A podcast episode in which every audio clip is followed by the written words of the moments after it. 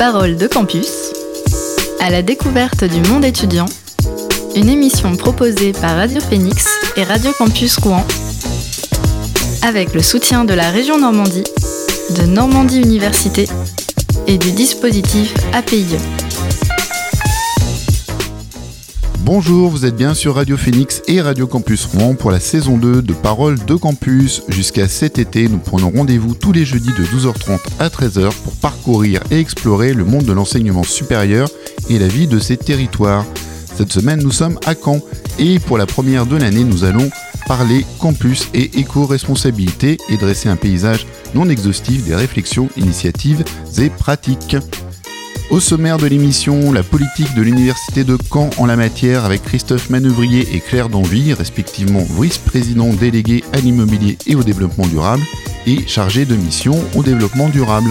C'est 25 000 étudiants, 2000 euh, personnels, donc c'est l'équivalent de la deuxième ville du département. Puis je suis allé à la rencontre de Corinne Lecoustet, bénévole de l'association Campus. C'est un espace d'une surface de 500 mètres carrés qui est situé au cœur euh, du campus 1 de l'Université de Caen, dans le prolongement du restaurant universitaire et des terrains de tennis pour ceux qui cherchent. En fin d'émission, nous irons faire un tour en ville, dans le centre-ville de Caen, en compagnie de la Fédération Campus Basse-Normandie qui a organisé une clean wall que le 6 février dernier. Quel type de déchets trouve-t-on à côté de l'arrêt Saint-Pierre? Les mégots. Des mégots. Des mégots. Tous les mégots. Bah des mégots. Un maximum de mégots. C'est vraiment beaucoup de mégots. Parole de campus saison 2, c'est parti.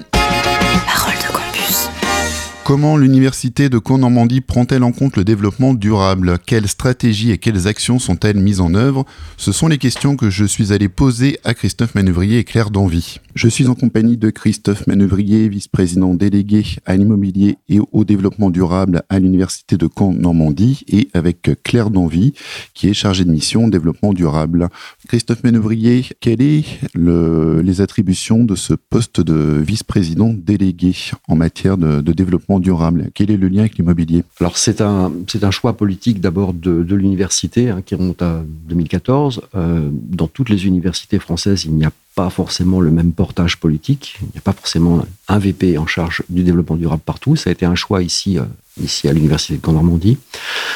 Euh, si les deux éléments sont associés, ça peut surprendre de l'extérieur. C'est à travers euh, l'immobilier que l'université émet le plus de gaz à effet de serre par euh, ses consommations d'énergie, consommation de chaleur, etc. Donc c'est pas là qu'on a d'abord commencé à agir, à vouloir agir, et c'est pour ça que les deux, les deux aspects ont été associés euh, en 2014. Alors c'est-à-dire consommation d'énergie, l'idée c'est de faire un état des lieux, des préconisations et une mise en œuvre progressive, j'imagine. Alors euh, on fait ça par campus et par bâtiment. En fait on a on a élaboré d'abord un schéma directeur euh, de l'immobilier et de l'environnement. Euh, donc euh, un schéma directeur qui a été adopté en 2015, puis un schéma pluriannuel de stratégie immobilière qui a été adopté par le, conseil d'administration en 2019 et qui fixe parmi les objectifs un besoin de réhabiliter nos bâtiments, de les rendre donc plus verts, hein, d'aller vers la transition énergétique, de changer aussi nos euh, l'origine de nos consommations de chaleur notamment. Ce qui fait qu'on a ici à Caen un projet de biomasse très important. Transformer notre chaudière qui alimente tout le campus 1, tout le campus historique, hein, c'est à peu près 12 000 étudiants. hein. Transformer cette chaudière euh, gaz actuellement en une chaudière euh, biomasse. C'est une seule chaudière qui alimente tout le campus 1. Oui, c'est une seule chaudière qui alimente tout le campus 1 et même euh, au-delà, puisqu'elle alimente aussi des. Elle fournit de l'énergie aussi à des, des logements qui se trouvent au-delà du campus. Donc voilà, c'est un- c'est une très grosse chaudière et donc l'idée c'est de la passer euh, rapidement donc euh, un combustible euh, biomasse. Et puis de, bah, de travailler à des équipements pour réduire nos consommations. Nous avons euh, installé euh, des plans de comptage, euh, nous avons installé de nouvelles sous-stations hein, qui répartissent la chaleur sur notre réseau, hein, de manière à, pouvoir d'abord limiter les pertes, réduire les, gaspillages et puis mieux gérer nos consommations d'énergie. En deux ans, nous avons réduit sur le campus 1 notre consommation de chaleur de 15%, ce qui, ce qui est quand même Alors c'est un premier pas, hein, c'est un élément important. 15% de réduction de chaleur, de consommation de chaleur, d'abord ça a un impact budgétaire parce que ça permet de compenser l'augmentation du prix du gaz, et puis surtout ça a permis de réduire nos, émissions de GES de 15% aussi. On obtient cette réduction par un changement d'isolation, par une meilleure réflexion autour de la circulation d'air dans les bâtiments, principalement Alors d'abord par une rationalisation de l'occupation des espaces. C'est-à-dire que c'est pour ça que nous avons euh, nous essayons d'utiliser au mieux les surfaces dont nous disposons, parce que évidemment les surfaces ont un coût d'entretien et puis un coût énergétique. Donc euh, d'ailleurs, d'abord mieux réduire nos surfaces. Alors nous avons un bâtiment qui est en travaux, Hein, donc euh, dont l'activité s'est recentrée ailleurs. Ce bâtiment sera haute qualité euh, lorsqu'il sera livré donc fin 2021. J'ajouterais sur les, travaux du bâtiment B, on va plus loin que les préconisations environnementales. Et pour le coup, ce qu'on faisait jamais avant, mais qu'on se met à faire maintenant, c'est on anticipe les évolutions à venir. Donc on fait mieux que ce qui est demandé pour être en retard beaucoup plus tard que ce qu'on fait actuellement concrètement, anticiper les évolutions à venir, en quoi ça consiste? Bah, Ça veut dire qu'on nous demande un certain taux euh, d'isolation du bâtiment, et ben on en fait plus. Le, prolongement de la loi Elan, c'est le décret tertiaire donc, qui a été publié en juillet 2019, euh, qui oblige euh, tous les bâtiments tertiaires, donc qui ont une activité tertiaire d'une certaine surface, à réduire leurs émissions de gaz à effet de serre de 40% euh, en 2030, 50% en 2040 et 60% en 2050. Donc ce sont des objectifs très ambitieux, évidemment très difficiles à, réaliser hein, si on ne s'y prend pas à l'avance. Nous, nous avons anticipé hein, sur le campus 1, puisqu'on sait que, je vous parlais de projet biomasse, euh, lorsque cette chaudière gaz va être transformée en biomasse, nous avons euh, euh, calculé que nous économiserons 56% d'émissions de gaz à effet de serre. Donc ça, si nous, à, à l'horizon, on va dire 2022-2023, on est capable de, transformer notre chaudière, ben nous, nous, atteindrons les objectifs déjà fixés pour 2040. Effectivement, l'université est lancée dans un grand plan de rénovation immobilière. Mais maintenant, quand on fait des travaux, c'est une préoccupation qui est clairement au cœur. Et on l'a vu avec la construction du bâtiment pour les études de santé, le PFRS, qui est un bâtiment basse consommation. Donc en fait, depuis l'avènement de ce bâtiment-là, on prend systématiquement en compte la notion euh, de développement durable, d'économie d'énergie. Euh, sur votre compte Twitter, je voyais par exemple que vous aviez euh, vanté l'installation de photocopieurs libre-service en disant que ça amenait des économies également d'énergie et de papier. Comment ça se passe concrètement pour les, étudiants? Ça, par exemple, c'est une préconisation qu'on avait fait en 2014 euh, suite au grand diagnostic. Donc l'idée, c'est de réduire le nombre de copieurs individuels qui, par rapport à un gros copieur qui va servir à plus de monde, les copieurs individuels, ils sont plus énergivores, les consommables coûtent plus cher et polluent plus. Avec des gros copieurs, on rationalise l'utilisation du papier, des recharges de cartouches d'encre. Et en fait, le fait de ne pas avoir son copieur juste à côté de son ordinateur, naturellement, les gens se posent un peu plus la question de est-ce que je vais l'imprimer, sachant qu'il va falloir faire 10 mètres pour aller chercher ma copie? Et en fait, l'air de rien, on remet un peu en question le fait de est-ce que c'est vraiment utile que j'imprime? Oui, alors c'était une opération importante parce que euh, d'abord, euh, ça, nous a permis de faire des économies euh, budgétaires importantes. Hein. Le, budget de, des impressions, c'est à peu près 700 000 euros par an pour l'université. Et euh, quand on a donc installé ce parc de, machines très modernes et très performantes, euh, on a donc supprimé toutes les petites machines qui souvent étaient anciennes, vieillissantes, donc qui consomment plus d'énergie, polluent. On achète des cartouches d'encre qu'on ne consomme pas toujours parce que la machine tombe en panne. Voilà, il y a beaucoup de gaspillage. Et on a économisé 20%, c'est-à-dire presque 150 000 euros par an, ce qui est déjà considérable. Mais surtout, on a aussi réduit nos, émissions de GES. On a pu euh, mesurer tout cela et offrir aux étudiants aussi un nouveau service. Parce qu'avant, les étudiants n'avaient pas accès à, ce système de reproduction, d'impression. Désormais, ils peuvent imprimer de n'importe où. Ils envoient leurs documents, ils le récupèrent sur la machine avec leur carte, leur Léo carte hein, qui sert pour acheter euh, un repas aux rues ou un sandwich à, la café du Crous. Euh, donc ils, peuvent payer euh, les impressions à un prix très très bas puisque nous, enfin le coût est celui de la vraiment de, la production de la copie. Et puis, ils peuvent scanner des documents gratuitement, en fait. Hein. ils ouvrent leur compte et ils reçoivent leurs documents scannés sur leur adresse mail. Donc, c'est un service de plus pour l'étudiant. C'est un service qui est très apprécié. Ça leur évite d'avoir à investir dans une, dans une imprimante qui coûte très cher, etc. Euh, ça réduit aussi la, la, production de GES à l'échelle euh, bah, de la population étudiante. Et euh, en même temps, on fait des économies. En matière de, déchets, euh, j'imagine qu'un établissement public comme une université est assez euh, productrice et donc il y a toute une politique aussi de tri et euh, de tri sélectif qui, qui, est mise en œuvre. Comment ça se, comment ça se déroule? Alors, c'est un sujet très difficile. Il y a plusieurs échelons dans, dans le, la politique de tri. On a réussi à trier, recycler de manière systématique les déchets des laboratoires qui sont les plus dangereux. Hein, ça, je pense que c'est vraiment par cela qu'il fallait commencer, parce que ce sont des déchets euh, parfois très, très difficiles à gérer.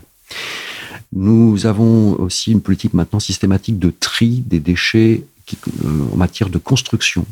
Et le bâtiment B, c'est 2200 tonnes de déchets que nous avons retirés de ce bâtiment.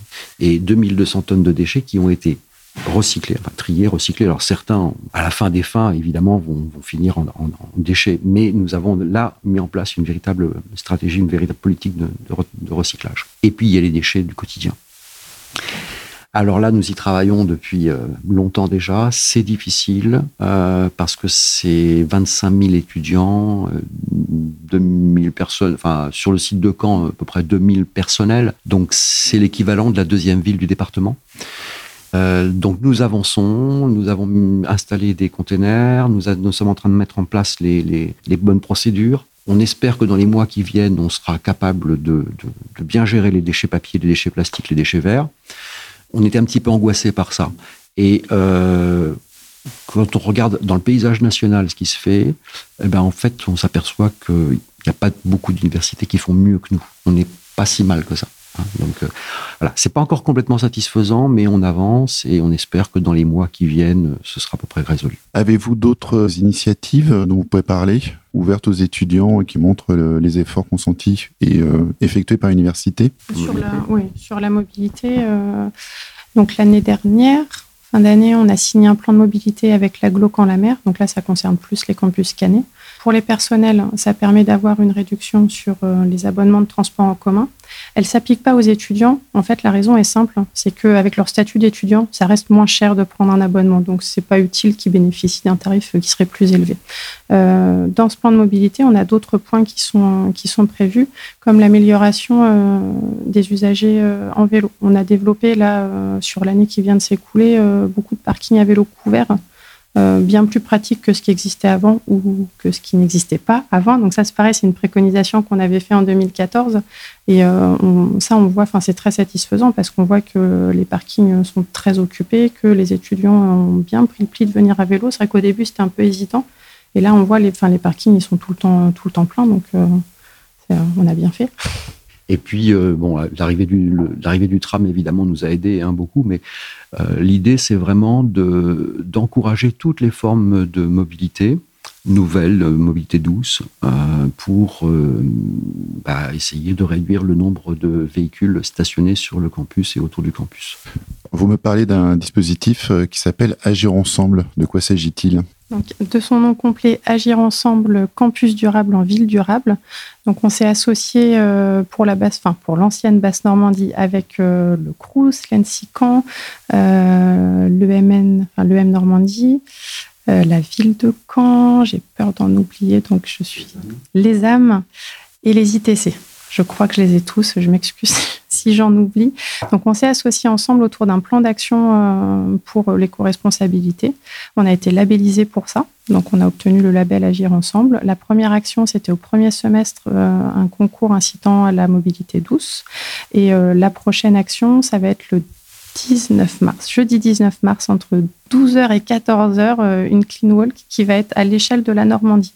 Donc pour l'instant, on est en train d'organiser plusieurs points de départ sur Caen, à voir si on arrive euh, à le déployer sur euh, nos sites euh, extérieurs à Caen, ce serait chouette. Et ce sera aussi en même temps à Rouen et au Havre. Donc là, c'est vraiment un beau projet collectif où on arrive à se mettre tous autour de la table et à, et à parler projet. Et le troisième volet, c'est une étude qui est menée par des psychologues sociaux de l'université sur la mobilité étudiante. Donc, qu'est-ce qu'ils utilisent comme moyen de transport Qu'est-ce qu'ils, enfin, de quoi ils auraient besoin pour faire mieux d'un point de vue écologique Voilà, donc on aura les résultats, je pense, dans quelques mois. Est-ce que vous sentez une évolution dans les mentalités des étudiants? Est-ce que vous sentez aussi que les étudiants e-, exigent ou attendent de l'université qu'elle adopte un comportement plus éco-responsable et euh, une politique de développement durable euh, plus poussée? Oui, c'est une forte demande des étudiants, mais pas seulement. C'est aussi une forte demande de, tous les personnels. Je pense qu'il y a vraiment une prise de conscience globale. On est enseignement, on est établissement d'enseignement supérieur et de recherche. Nous avons des formations euh, de pointe euh, en matière de, développement durable, de politique d'énergie, etc. Et euh, bah, il, faut qu'on soit aussi un établissement exemplaire. Je pense que ça, c'est une, c'est une nécessité. Euh, donc oui, il y a une pression, mais c'est une pression, c'est une pression qui va dans le bon sens. Donc on la prend avec, avec beaucoup d'attention. Après cette interview, faisons une petite pause musicale et on revient pour présenter des initiatives étudiantes.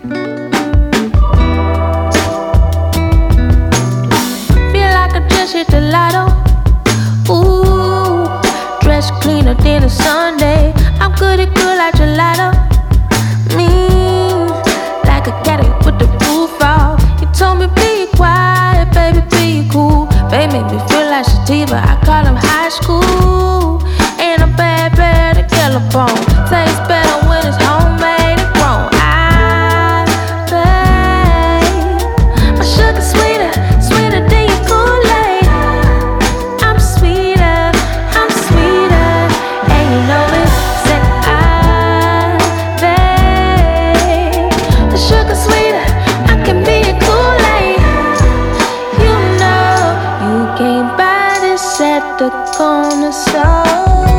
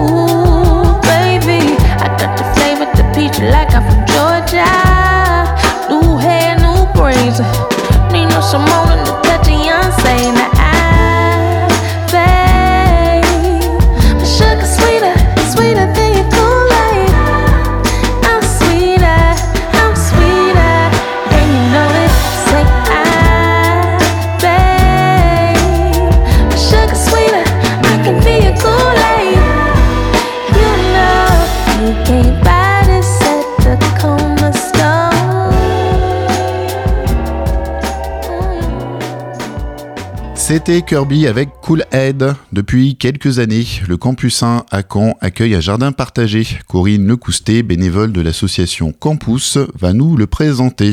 Je suis bénévole euh, au jardin partagé Le Campus, qui est situé au cœur euh, du campus 1 de l'Université de Caen, dans le prolongement du restaurant universitaire et des terrains de tennis, pour ceux qui cherchent. C'est un espace d'une surface de 500 mètres carrés avec euh, qui comprend 60 arbres fruitiers ainsi que divers espaces exploités en permaculture et un cabanon en cours de construction dont on en reparlera tout à l'heure. Ce jardin a été euh, à l'initiative euh, d'étudiants qui ont souhaité mettre en place un lieu pour permettre aux étudiants de produire gratuitement des fruits et des légumes. Il faut dire que c'est avant tout un lieu de rencontre, un lieu convivial. Ça s'adresse donc à des étudiants du campus 1,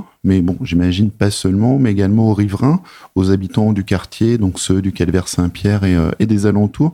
Vous essayez de, comment vous essayez de les convier, ces, riverains, ces habitants? Alors en effet, euh, c'est un lieu donc qui est ouvert à tous, euh, aux étudiants de toutes filières confondues, aux professionnels de l'université ainsi qu'aux habitants et notamment aux personnes âgées qui ont envie de s'investir.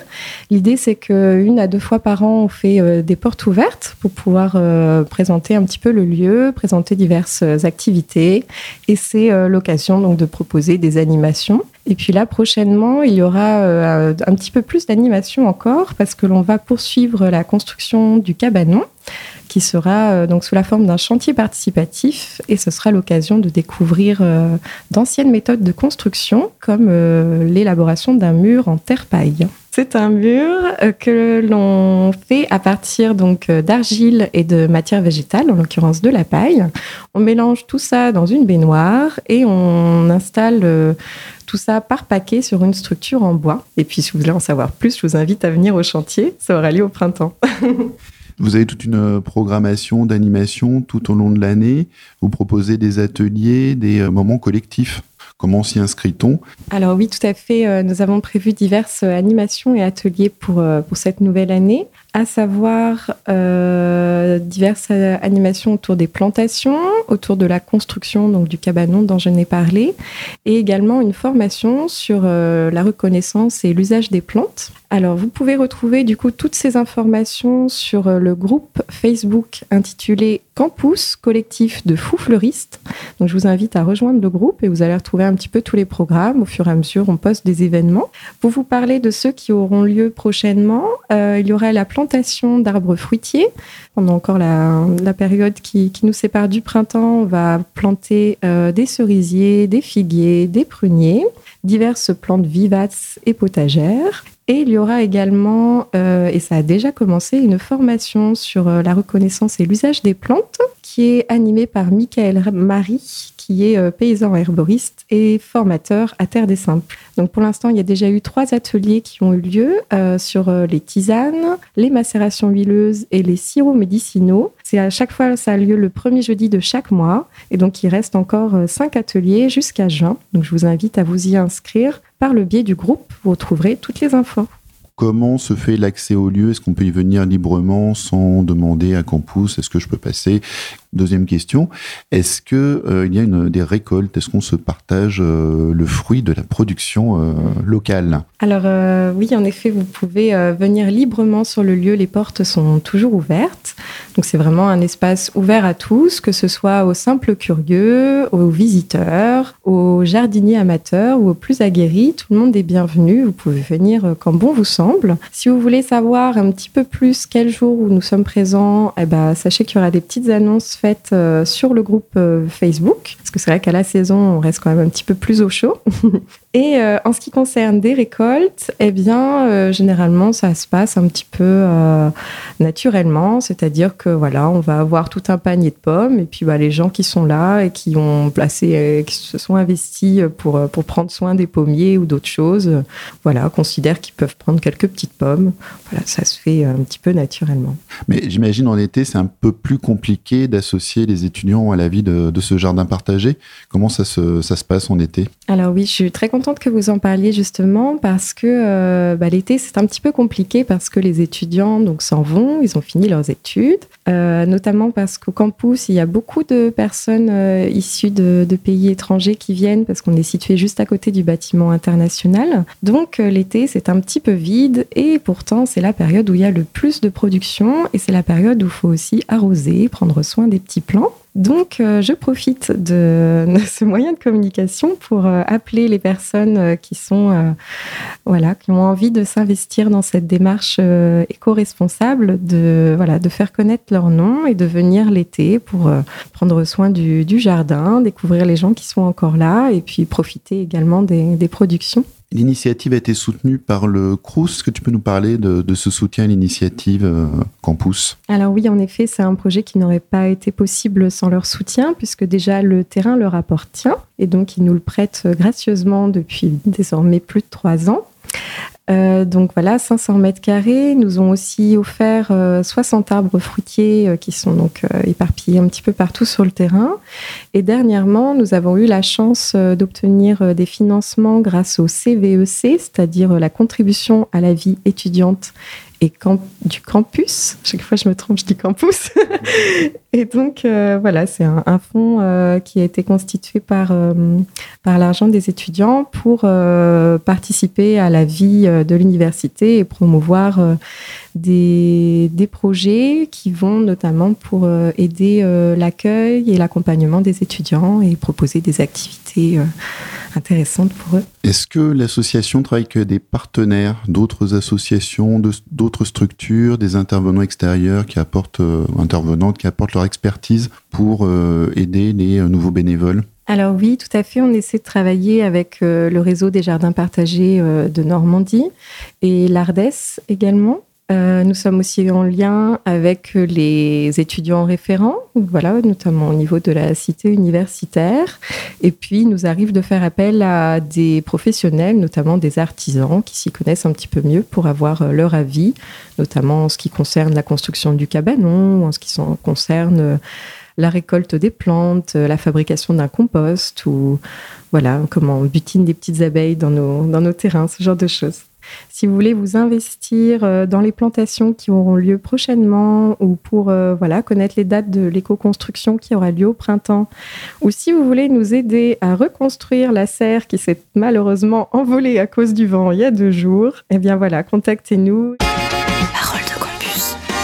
Jeudi dernier, le 6 février, la FCBN, Fédération Campus Basse-Normandie, organisait une clean walk partant du campus 1 jusqu'aux rives de l'Orne, un trajet d'un peu plus de 2 km parcouru en 4h30 pour la vingtaine de participants réunis autour d'une action de sensibilisation et de ramassage de détritus.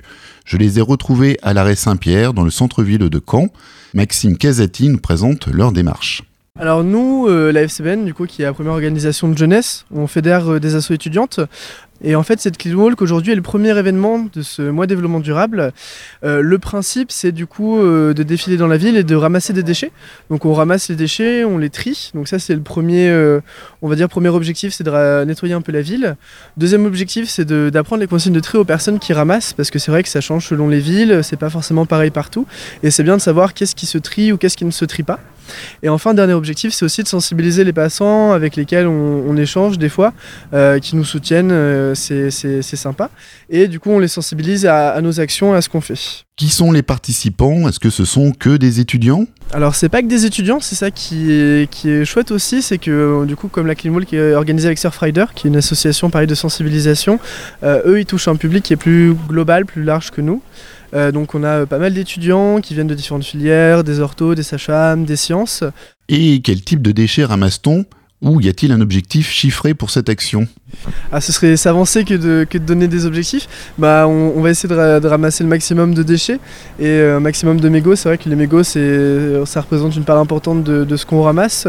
Euh, on, là, on a déjà pu avoir euh, peut-être 700 grammes de, de, mégots, ce qui représente peut-être 3 ou 4 bouteilles de 1 litre 5. Donc c'est beaucoup de mégots qui sont par terre et qui ne sont pas ramassés. Bah, là, juste du coup, pour le premier départ, donc sur trois départs, on a euh, récolté 17 euh, kilos ou 16 kilos de déchets et du coup tous ces mégots. Donc ça fait, euh, ça fait énorme juste du coup entre le campus 1 et Saint-Pierre. Sachant que là, on est à un tiers de, ce qu'on va faire. La FCBN a mobilisé ses assos affiliés et ses bénévoles à l'instar de Nicolas. Alors moi, je m'appelle Nicolas, je suis en deuxième année de licence de physique. On essaie vraiment de sensibiliser les gens, de leur montrer des alternatives possibles au monde ultra euh, euh, consumériste dans lequel on vit. Et euh, le fait de participer à ce genre de clean walk, c'est, fait partie de ça aussi. C'est pas la première clean walk qui est organisée par la FCBN. On avait déjà eu une organisée sur le campus 2 en début d'année scolaire, il me semble. donc non, non, c'est absolument pas un coup comme ça et après c'est fini. C'est vraiment dans le but de, de, mettre en marche une dynamique et de ce que les gens se mettent à, en faire de même, euh, ou même qui se disent dans la rue, ah tiens, il y a ce déchet-là par terre, je vais le ramasser, le mettre dans la poubelle la plus proche, histoire d'avoir déjà des rues plus propres et d'avoir un monde un peu moins pollué. Pour l'instant, j'ai principalement euh, des, déchets euh, plastiques ou même j'ai même un oiseau mort là avec un peu de je sais pas d'huile ou des choses dessus. Donc c'est pas très très joli à voir. Et sinon je me, je me, je me balade aussi avec un cendrier de poche parce que nous on, du coup on met les, les mégots dans les, dans les bouteilles. Mais quand j'ai pas de bouteille à porter bah, je mets tout ça dans mon petit cendrier de poche. Autres étudiantes mobilisées sur l'action avec Margot et Alice qu'on écoute tout de suite. Bah, on est euh, Margot et Alice on est étudiantes sage-femme.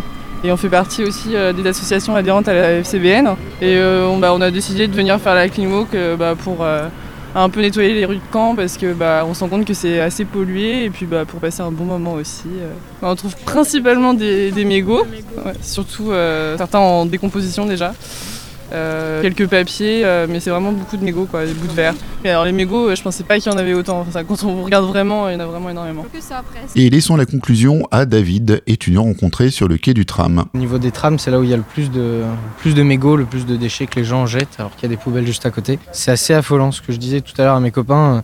Pour les, fumeurs, et bah, le fait de faire une clean wall comme ça, ça sensibilise vachement et on se dit putain, je jetterai plus de, de mégots par terre. Il y en a beaucoup trop. C'était Parole de Campus, réalisé par Radio Phoenix cette semaine. La semaine prochaine, nous serons à Rouen pour une émission qui traitera des assises de la vie étudiante. Merci à Hugo pour l'AREA. Bonne journée.